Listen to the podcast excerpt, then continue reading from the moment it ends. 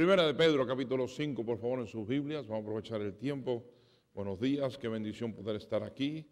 Qué lindo predicar después del hermano Kevin Wynn, porque ya te enojaste tanto con él que ya no hay nada que yo pueda decir que te enoje tanto. So, uh, hermano Kevin, Dios lo está usando en gran manera y le doy gracias a Dios por él, la verdad, mi amigo. Primera de Pedro 5, la verdad, la verdad que hay una verdad aquí que quiero que cubramos bien y miremos bien aquí esta verdad, lo que el Señor nos enseña Estamos hablando de líderes en la iglesia.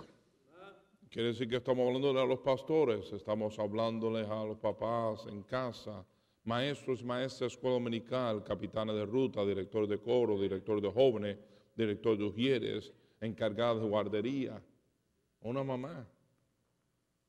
Todos en algún aspecto tenemos liderazgo. Probablemente los que están aquí son porque la mayoría son líderes.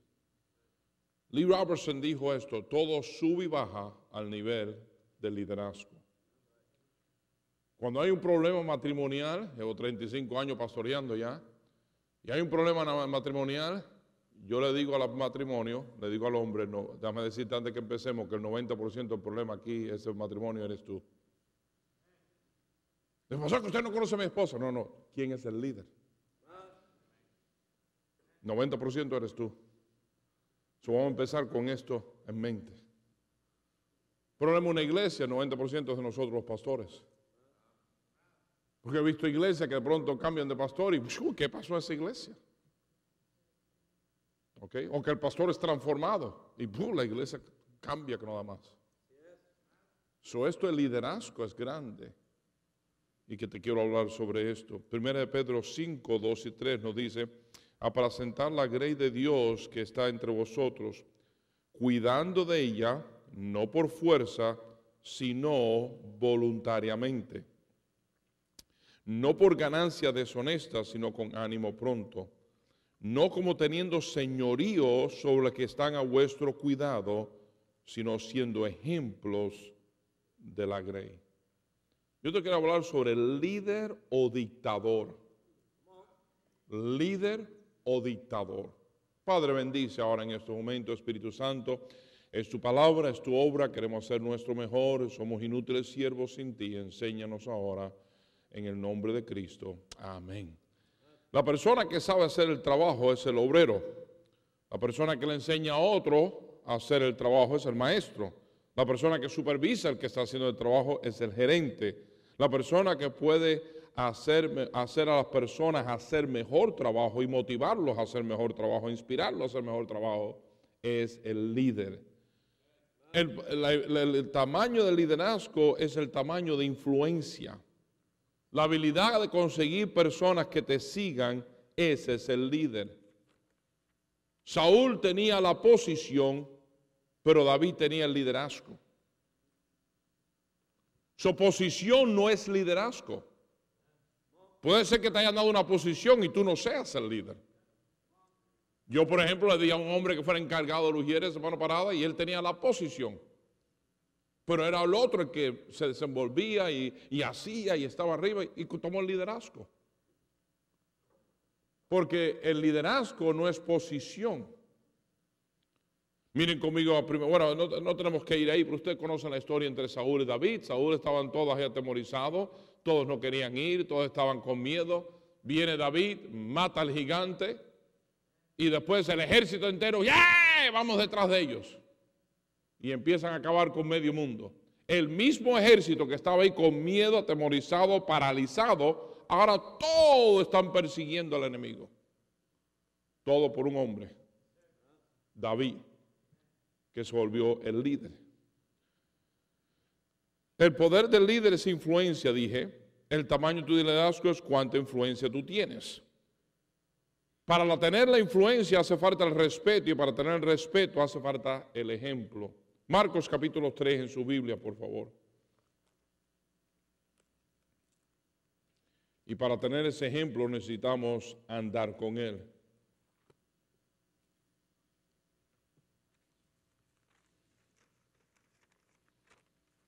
En Marcos capítulo 3, Cristo está escogiendo a líderes. Versículo 13 dice, después subió al monte y llamó a los, así a los que él quiso.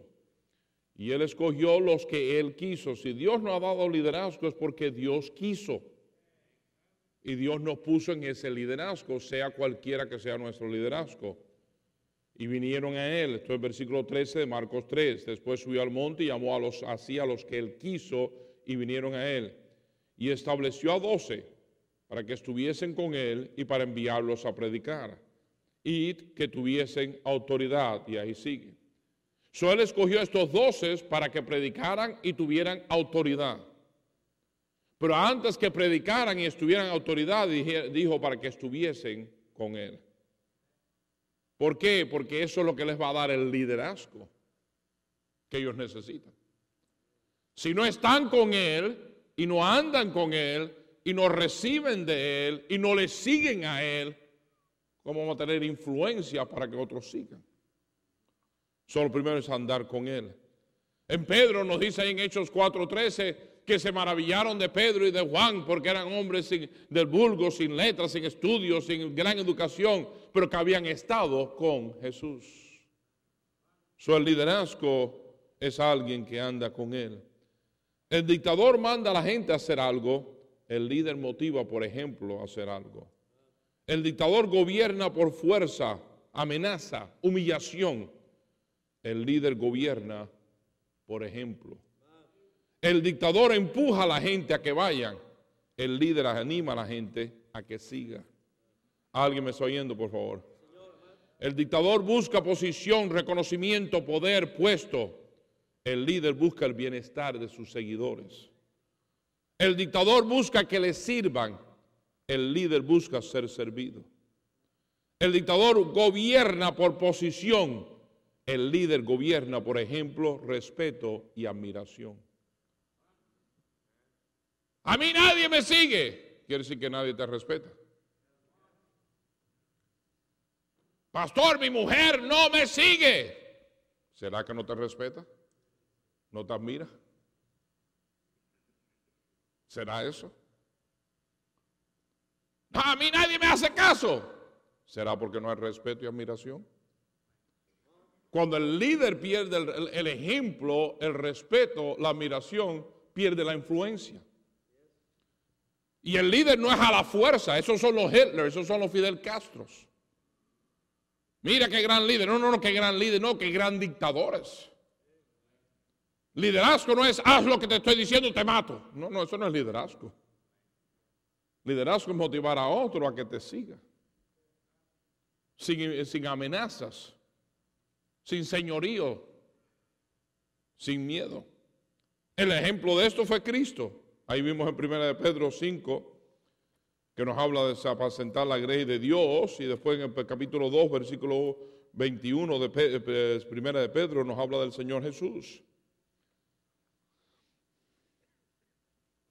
Pues para esto fuisteis llamados, porque también Cristo padeció por nosotros dejándonos ejemplo para que sigáis sus pisadas. Eh, el liderazgo de Cristo fue su ejemplo. No nos dijo en Juan capítulo 13 el Señor Jesús, lo mismo ahí también, y nos estaba hablando, y dice el Señor en Juan 13, vamos a mirarlo aquí un momentito y leerlo. Juan 13, capítulo 13.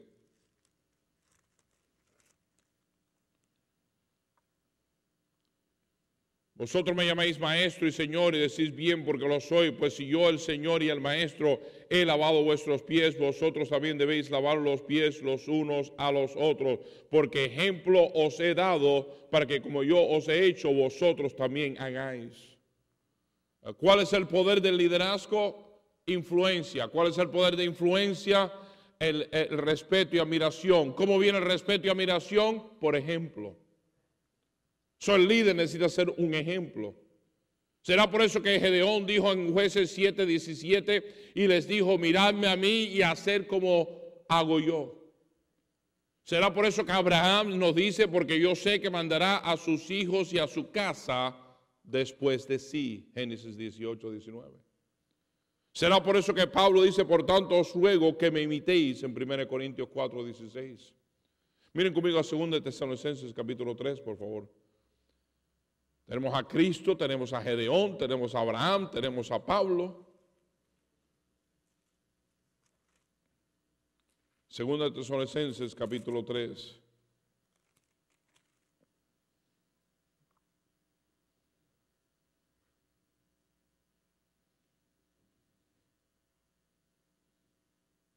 Versículo 7.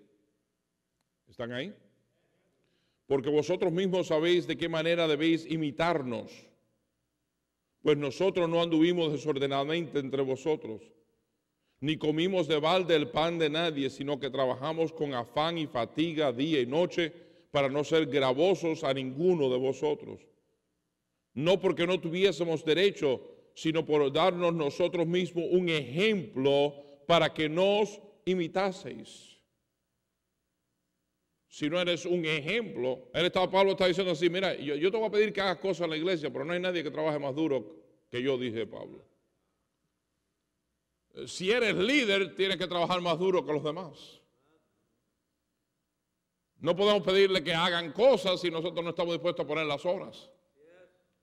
¿Alguien me está oyendo o no me está oyendo? Entonces ahora Pablo nos dice aquí en Filipenses capítulo 3, versículo 17, mira lo que nos dice.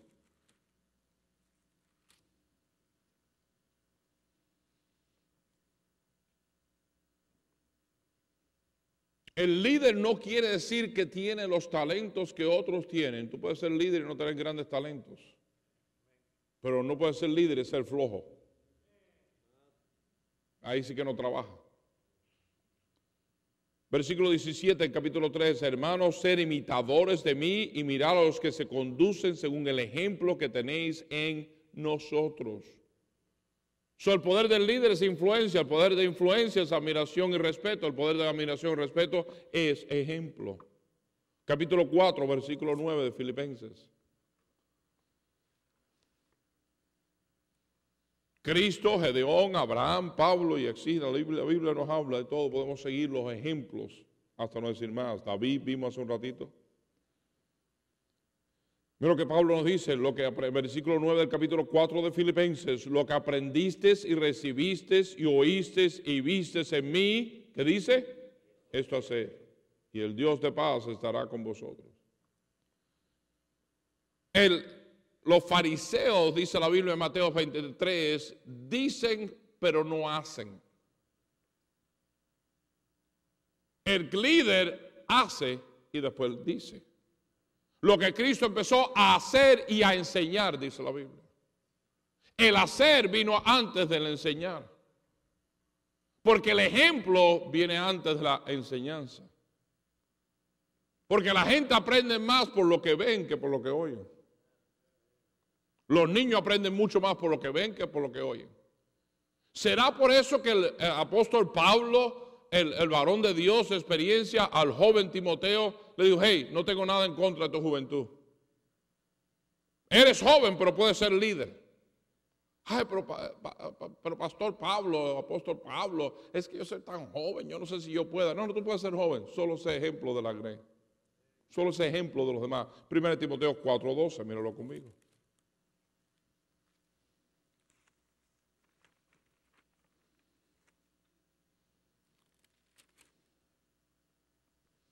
No, no, no te preocupes por tu juventud.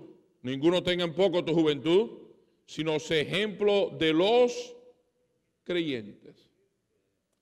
Tú quieres ser líder, Dios te necesita de líder, Dios necesita que tú seas líder, pero sé ejemplo de los creyentes. No te pierdas ese lugar ahí, pero en 2 Timoteo 2.2 él dijo, lo que has oído de mí eh, eh, ante muchos testigos, esto encarga a hombres fieles que sean idóneos para enseñar también a otros. Vuélvete líderes de otros que se vuelvan líderes de otros. La única forma que una iglesia puede crecer es desarrollando líderes. Y la forma que nos desarrollamos como líderes es lo que Pablo le dijo a Timoteo.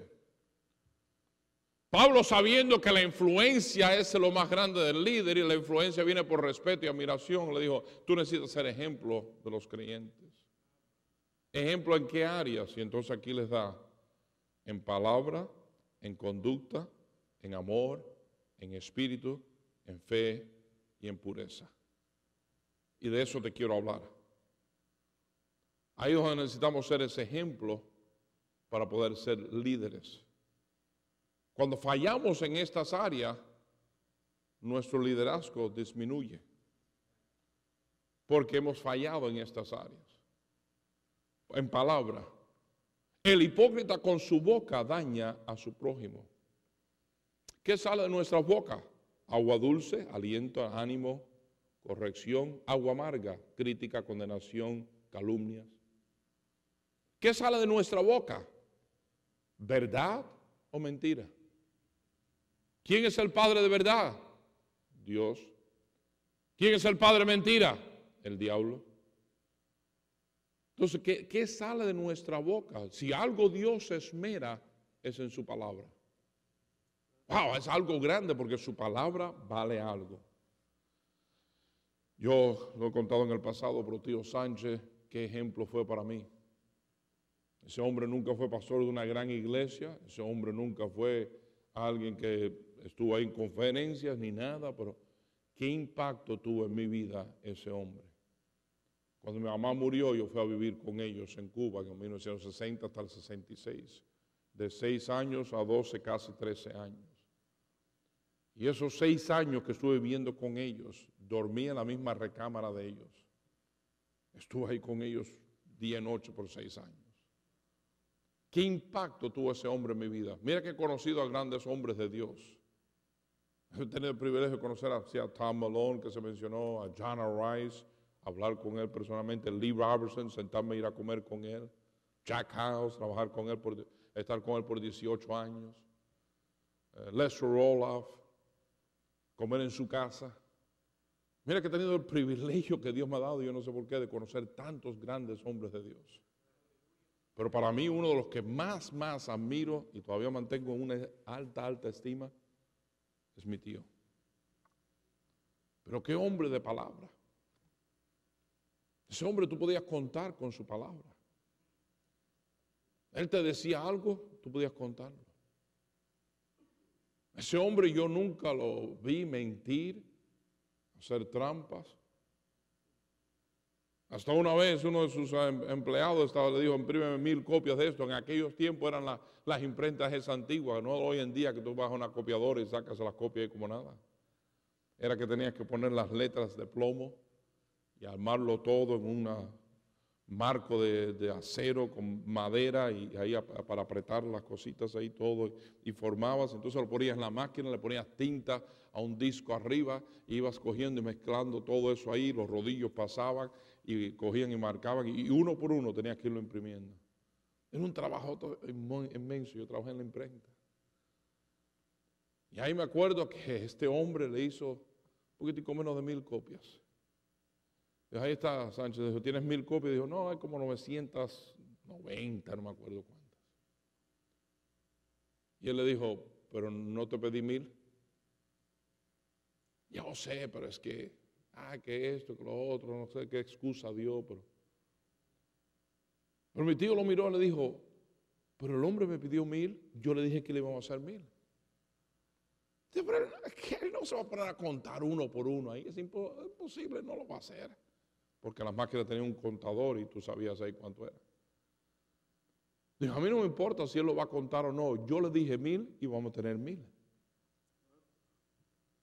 Pero señor Sánchez, hacer diez más me puede tomar unas cuantas horas. Dijo, eso no es problema mío, yo te pedí mil, yo quiero que hagas mil, ahora vea en tu tiempo y hazme diez más. ¿Por qué? Porque yo le dije al hombre que le iba a hacer mil.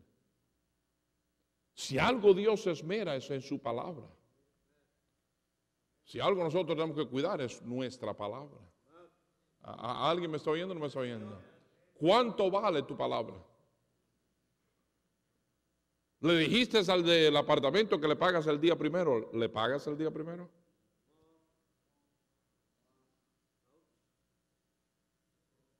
Dijiste que ibas a hacer esto, lo estás haciendo. Hiciste una promesa. Yo me maravillo cuánta gente hacen promesas de esto, promesas o misiones, y después ni la cumplen. Pero pastores, que no pude pagar la renta, está bien, fuiste a hablar con la persona antes de tiempo. mi tío Sánchez me enseñó eso a mí y traté de aplicarlo. Ojalá yo fuera una centésima del hombre que, que él fue. Pero yo traté de aplicarlo y jovencito a House Anderson College, cogí un préstamo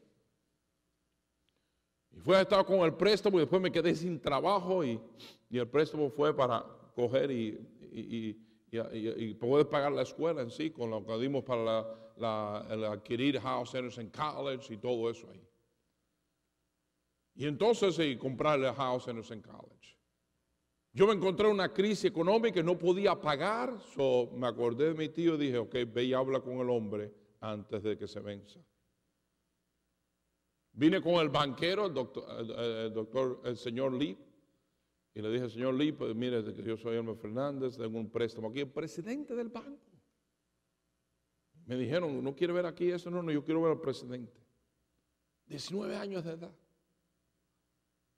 Y le dije, mire, señor Lipa, Ah, me he quedado sin trabajo, yo cogí este préstamo de este banco y yo no voy a poder cumplir ahora el primero. Ah, y yo más que quiero advertirle con tiempo porque yo no veo cómo. Pero, pero falta más de una semana. Yo, yo sé, pero es mi palabra que yo le he dado y, yo me siento mal que no, no, veo cómo voy a poder cumplir y hacer ese pago. Esta es mi situación y, y quiero ver qué puedo hacer con usted para quedar bien.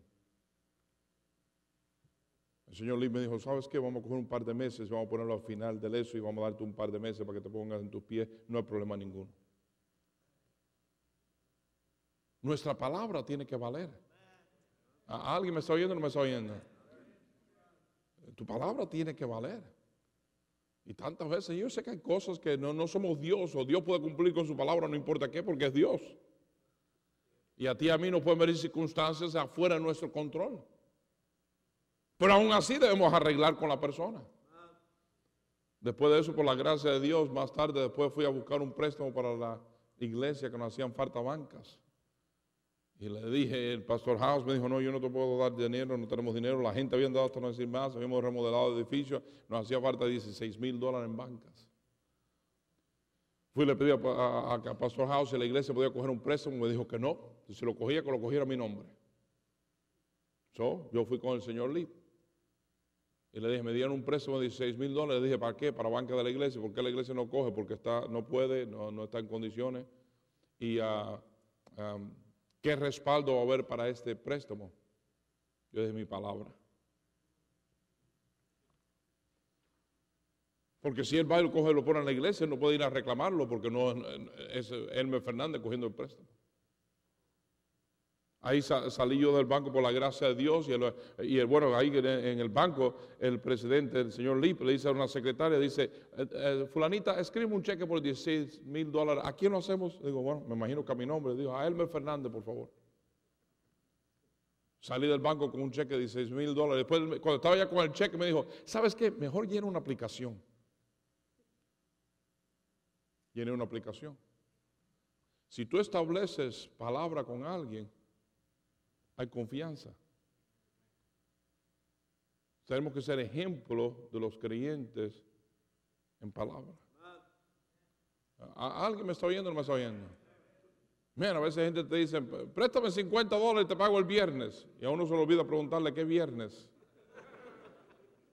Y han pasado 10 años, todavía el viernes ese no ha llegado. Eh, ¿Están conmigo o no están conmigo? A veces no por nada, por la raza somos tremendos en eso. La palabra nuestra no vale nada. ¿Mm? ¿Qué sale de nuestra boca? ¿Agua dulce o agua amarga? ¿Sabiduría divina o sabiduría satánica? Santiago capítulo 3, míralo conmigo por favor.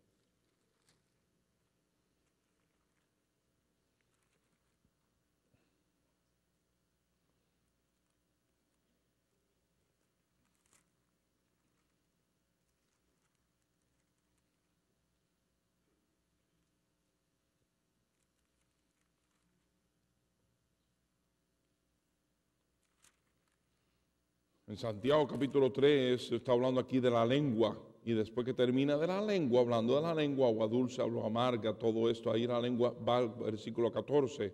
Pero si tenéis celos amargos y contención en vuestro corazón, no os actéis ni mintáis contra la verdad.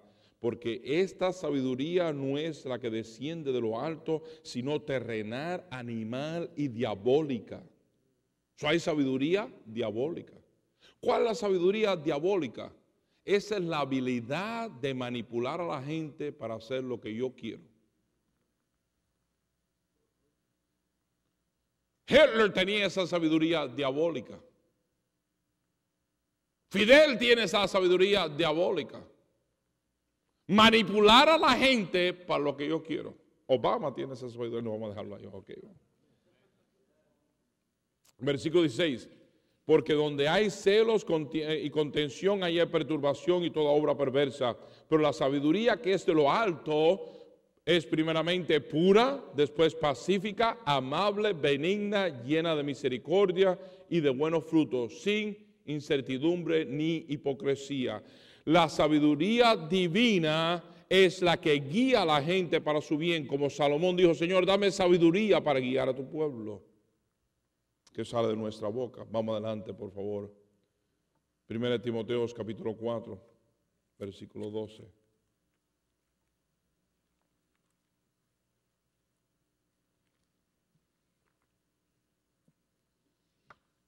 Está bien, Timoteo, tu juventud. Pero si vas a ser líder, tienes que tener influencia. Para tener influencia tienes que tener respeto y admiración. Para haber respeto y admiración tiene que haber ejemplo. Y para haber ejemplo te hace falta ser ejemplo de los creyentes en palabra y en conducta. Comportamiento. El líder es un siervo. ¿Se han fijado que las mujeres, hermanita, no me tome mal, pero se han fijado que las mujeres están cogiendo más liderazgo cada vez más y más en el país? ¿Se han fijado en serio? Las mujeres están tomando el liderazgo. Tú en los noticieros, ya casi todas son mujeres. Tú ves, y, nada en contra, pero ¿por qué las mujeres están tomando tanto liderazgo? Porque el, el líder es un siervo.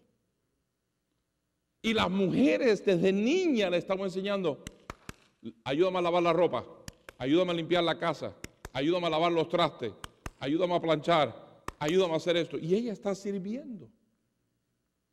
Y el zángano está ahí.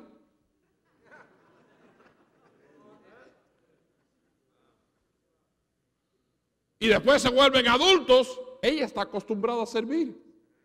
Él está acostumbrado a jugar. Y después te maravillas porque las mujeres están cogiendo tanto liderazgo. Yo he hecho estudio y muchos de los líderes que yo he conocido, hermano Parada, lo tuvieron duro en su niñez. Pastor House, el hermano Wendell Evans, tuvo que trabajar en las fincas, en el campo de niños. Y tú damas muchos niños que de pequeñito tuvieron que trabajar y, hacer. En mi caso, yo tenía que lavar ropa, yo tenía que planchar, yo tenía que, porque tía estaba paralítica. Yo tenía que trabajar en la imprenta, yo tenía que, me acuerdo que le dije a tío, dijo, tío, yo quisiera tener una bicicleta. Me dijo, sí, cómo no. ¿Cuándo quieres comprarla? Yo dije, ¿podemos comprarla mañana? Me dijo, sí, cómo no, ¿tú tienes el dinero? Un detallito que no pensé en él. Me dijo, si tú tienes el dinero, está bien. Pero yo no tengo el dinero. Digo, entonces trabaja por él. Pero yo nada más que tengo, tenía 8 o 9 años. Yo más que tengo 8 o 9 años, no tiene que ver. Yo te empleo 50 centavos a la hora. Y te pongo a trabajar en la imprenta por 50 centavos. Y me puso a trabajar en la imprenta, esperando que trabajara bien por 50 centavos a la hora hasta correr los 30 y pico dólares para comprar la bicicleta. ¡Qué abuso! ¿Será abuso? ¿O me enseñó, me enseñó a trabajar? ¿Qué abuso nos enseñaron a servir? Me acuerdo ir a jugar pelota. Nosotros jugábamos pelota con, con un ah, palo de escoba, no teníamos bate. Y cogíamos un, corcho y le poníamos tape alrededor y esa es la pelota. Las bases son piedras, gloria a Dios, hoy en día tienen que tenerlo todo perfecto. Y nos poníamos a jugar pelota ahí, tenía que ir a jugar pelota y al ratito tenía que decir, vengo enseguida. Y tenía que correr a, a coger y sacar la ropa de la lavadora y pasarla por los rodillos. ¿Algunos de ustedes se acuerdan de esos rodillos? Gloria a Dios, ahora estamos revelando la edad. Y se acuerdan de esos rodillos. Meterlo por los rodillos, de pronto se te trababa el dedo y tenías que pegarle ahí al lado, estaba el dedo trabado en los rodillos. Eh. Y después cogerlo de la ropa porque pasaban por los rodillos al otro lado y después coger y tender la ropa y después regresar a jugar pelota. Diez años de edad.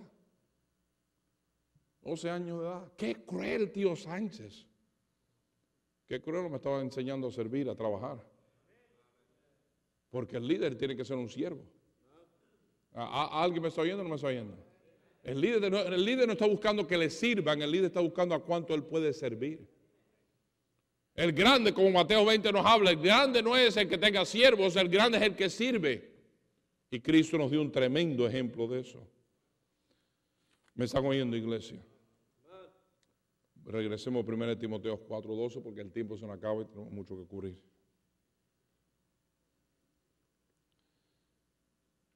En el liderazgo tenemos que el liderazgo es influencia, la influencia es respeto y admiración, el respeto y la admiración es por el, el ejemplo, ejemplo en palabra, en conducta, en amor. El amor es invisible hasta que se demuestre. Qué cosa más grande que Cristo dijo, por eso conoceréis todo que sois mis discípulos. ¿Cómo? Que os améis unos a otros. Qué lindo se hubiera parado ahí, que nos améis unos a otros, pero como yo os he amado. Y eso es otro nivel. Soy el líder, vamos a ser líder, vamos a tener que ser ejemplo de amor. Una mentalidad hispana es que la mamá es la amorosa, el papá no. Y en sí el ejemplo de amor en el hogar debe ser papá. Él debe ser ejemplo de amor. No, amor no es Walter Mercado ahí con todo el mundo. Eso es lo que estoy hablando. Eh, eso no quiere decir que eso es amor. Eso es quién sabe qué. Pero amor es poder vivir por otros, dar tu vida por otros, buscar el bienestar de otros. El amor perdona. El amor no guarda rencor. El amor es paciente. El amor tolera. El amor no se irrita, no pierde el genio. Es que yo soy de un temperamento fuerte. No, no vamos a admitirlo. Es que mi amor está débil. Todos somos de temperamento fuerte. Yo vengo de español. Los españoles tienen unos temperamentos más fuertes que hay. Pero no es eso. Es increíble cómo hasta que tiene temperamento más fuerte sabe cuándo controlarlo. ¿Se han fijado en eso? Ahora mismo estoy tratando con un hombre que está en cárcel porque le pegó a la mujer. Estaba tratando con eso esta mañana. Es de la iglesia. Y le pegó a ella. No, para mí, yo le digo a la mujer, llama a la policía y mételo en cárcel. Yo no tengo una once paciencia por un hombre que le pega a la mujer. Un hombre me vino a mí y dijo, pastor, es que usted no entiende. E, ella me irrita, es que ella me, me, provoca, es que ella, ay, la pierdo con ella, pastor. Y digo, sí, la mujer puede tener una lengua que es diabólica, pero eso aún no justifica. Mal más mal no hace bien. La Biblia dice regresar bien por mal. Dije, eso no es correcto. Pero pastor, usted no entiende cómo ella me provoca. Él había estado en los Marines. Y ¿tú no estuviste en los Marines?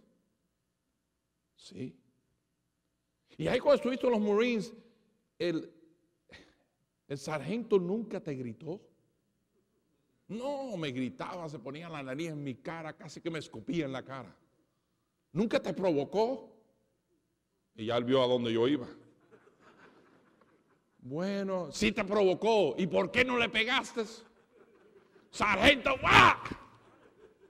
Eh, ahí te pudiste controlar. No, pasó, pero si le pego el problemazo que me busco. Ah, eso sabe cuándo controlarte. ¿eh? Solo que estás abusando es que ella es más débil. El amor no abusa de alguien que es más débil.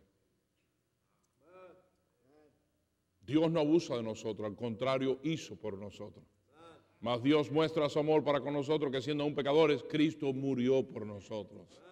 Él siendo fuerte, no cogió aquí a destruirnos, sino que Él se descendió de su grandeza y se hizo hombre. ¿Para qué? Para que tú y yo, pobres, pudiéramos ser ricos en Él.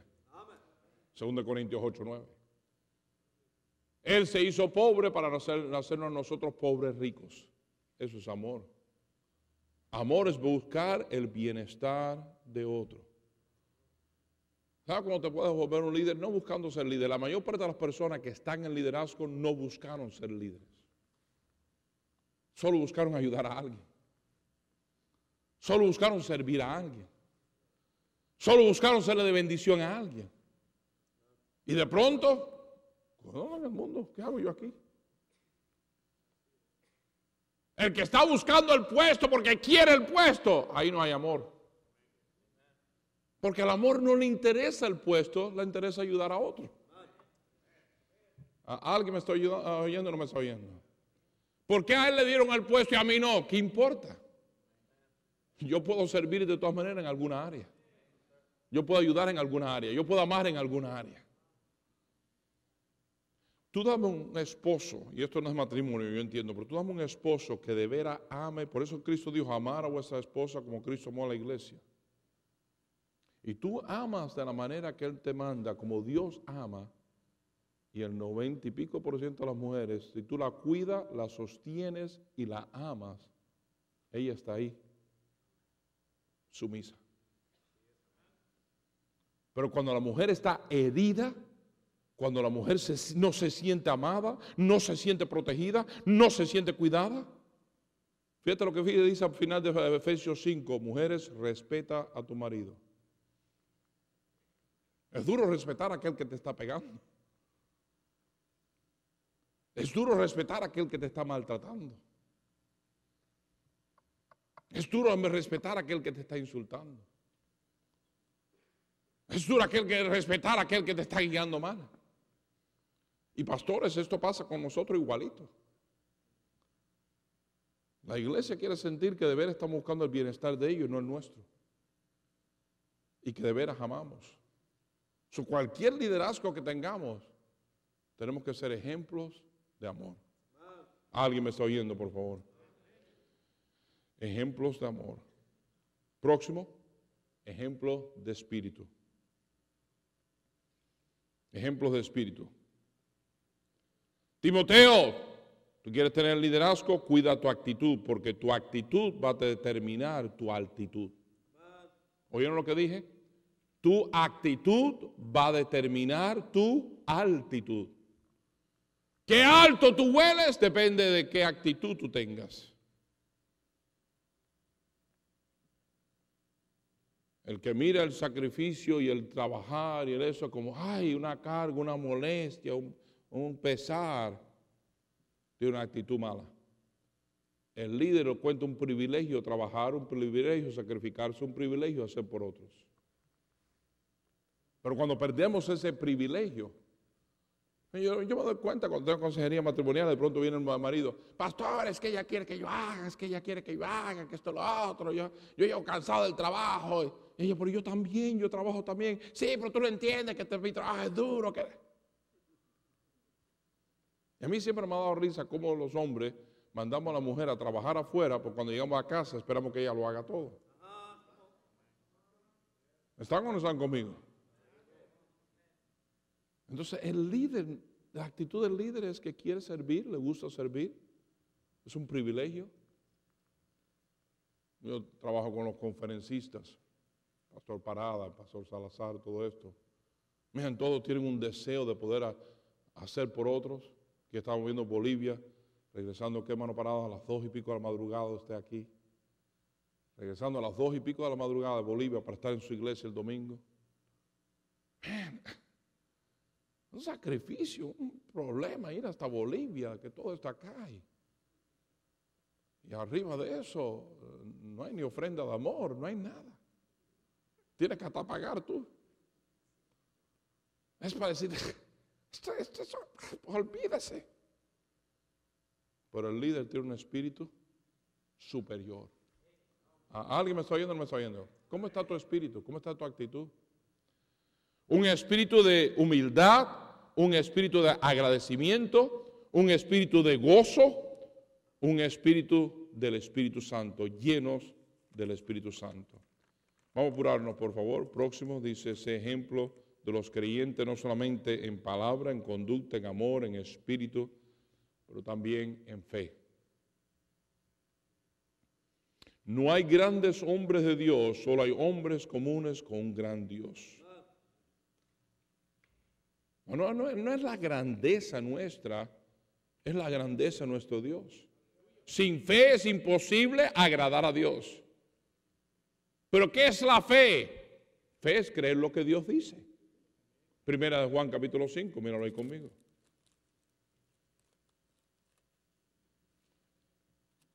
A veces no entendemos qué es la fe. Oh, yo tengo fe que Dios me va a dar un carro del año. Bueno, Dios no dijo eso. Eso es esperanza. Pero eso no es fe. Fe, ahora Dios se dijo, buscar primeramente el reino de Dios y su justicia y todas estas cosas serán añadidas. Si yo por fe puedo decirle, Señor, tengo necesidad de transporte, alguna forma de transporte, estoy tratando de buscar tu reino, estoy tratando de hacer lo correcto, tú has prometido esto y Señor, yo clamo esta promesa. Y Dios me ha regalado diferentes vehículos. Y sí, Dios puede hacer milagros así, teniendo fe en lo que Él ha dicho. Pero si Él no lo ha dicho, ¿tienes tu fe en lo que Él ha dicho? El líder tiene que tener fe en la palabra de Dios. Primera de Juan 5.9. Si recibimos el testimonio de los hombres, mayor es el testimonio de Dios, porque ese es el testimonio que Dios ha dado acerca de su Hijo. El que cree en el Hijo de Dios tiene el testimonio en sí mismo, versículo 10. El que no cree a Dios le ha hecho mentiroso. ¿Crees tú a Dios? No en Dios solamente, pero a Dios. Sí, pastor, yo le creo. ¿Das el diezmo? A mí me sorprende cuántos líderes, supuestamente líderes que tienen posición, a veces no diezman. No dan para misiones, no dan para, en nuestro caso, visión para crecer, que es el edificio. Yo tengo fe que Dios va a hacer lo que Él dijo. Pues pruébalo. A ver si Dios hace lo que Él dijo. Eso nos hace falta ser un ejemplo de fe que creemos que Dios va a hacer lo que Él dijo que iba a hacer. ¿Están conmigo o no están conmigo? En Mateo 8 nos habla ahí de, de la poca fe. ¿Y por qué tuvieron poca fe? Porque no creyeron lo que Él había dicho. O conforme a vuestra fe os se ha hecho tanta fe. Y no hizo allí muchos milagros a causa de la incredulidad de ellos. Y vamos a apurarnos porque se nos acaba el tiempo aquí. Y último, ese ejemplo de los creyentes, no solamente en fe, pero en pureza. Wow. Hay un ataque inmenso en esto hoy en día. Yo creo que sabemos de casos y qué duro sentarme al cruzar de la mesa de un hombre y verlo llorar hasta no decir más que prediqué junto con él y todo, pero inmoralidad lo tumbó. Perder su liderazgo, perderlo todo. Óigame bien, iglesia. Cuídate del internet. Cuídate del teléfono. Pon bloqueos. Pon bloqueos. Dios Sánchez Deja de dar excusa que mi esposa con la menopausia, dijo uno, que esto, que mi esposa ya, que ha estado enferma. Y yo digo, hermano, yo entiendo, la mujer puede ayudar todo lo que quiera, tu esposa está bien, pero ese es el deber conyugal, como dice la Biblia, pero, mi hermano, mi, tío, al año de casado, su esposa se quedó paralítica y no podían tener vida íntima. Yo dormía en la recámara de ellos. No había privacidad. Abuelo dormía en la otra recámara. No había lugar donde nunca estaban solos. No tenían vida íntima. Un pueblito en Cuba de 19 mil habitantes, aparte, no como aquí que están todos pegados uno al otro. No, no, este pueblito tenía que manejar y manejar y manejar para llegar a él. Y era un pueblito ahí en medio del monte. Él tenía la única imprenta de la ciudad, todo el mundo lo conocía. Heriberto Sánchez, todo el mundo lo conocía. Yo me he encontrado con gente que en Miami después, digo, no, yo, yo ¿dónde tú? San José de las Lajas. Oh, sí, ¿dónde San José de las Lajas? En la imprenta que estaba cruzando la secundaria con Heriberto. Oh, sí, sí, sí, sí, que, la que la esposa era paralítica. Sí, sí, ese mismo, ese era mi tío. No, no me digas. Qué hombre ese. Un respeto. Las mujeres en la iglesia, algunas de ellas le dijeron, "Ja, a esa paralítica le quito yo ese guapo. Algunas hermanas de la iglesia. Dios Sánchez dijo, mi meta es que si ella muere antes que yo, poderle decir, mi amor, te fui fiel y te amé. Ella murió. Y llevaron montones de años casados, como 30 años casados. Y ella murió. Y él se paró al lado de la ataúd y dijo, tú sabes qué, yo la amé y le fui fiel. En el funeral, con el pueblo ahí. Y nadie pudo ir en contra. Porque en todos esos años nunca hubo otra mujer. Ejemplo de pureza. Pero hoy en día tenemos una batalla muy grande que no había en esos días. Pornografía es tan accesible.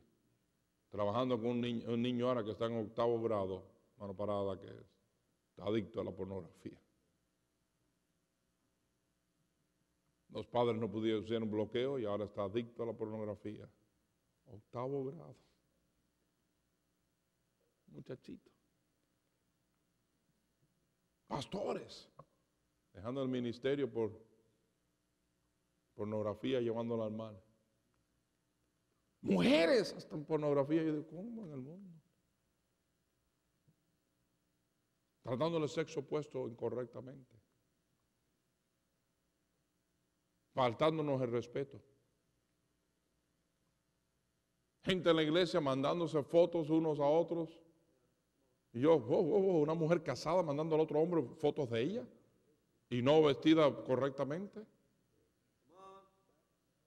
Hermano Parada predicó contra el Facebook allá en nuestra iglesia. Dije que no, que yo estaba de acuerdo con el Facebook y creo que todos deben de practicar y estar en el Facebook todo el día. Put your face in the book all day long. Amen. That's the only Facebook you ought to be in. I don't have Facebook. Yo no tengo Facebook. Y no estoy aquí para predicar contra el Facebook, pero mucho pasa en ese Facebook. Una mujer dejar a su marido por un hombre que conoció en el internet. Yo, ah. What in the world? Mm. Es como algo que se pierde la vergüenza porque está en el internet. Como estaba diciendo, una mujer mandar fotos indecentes de ella a otro hombre. Hombres a mujeres diciendo cosas que, wow. Nosotros ya trabajé con una pareja que eh, ahí, por milagro, pudimos ver eh, información y se nos trajo información que, bueno, en sí, eh, ella trajo.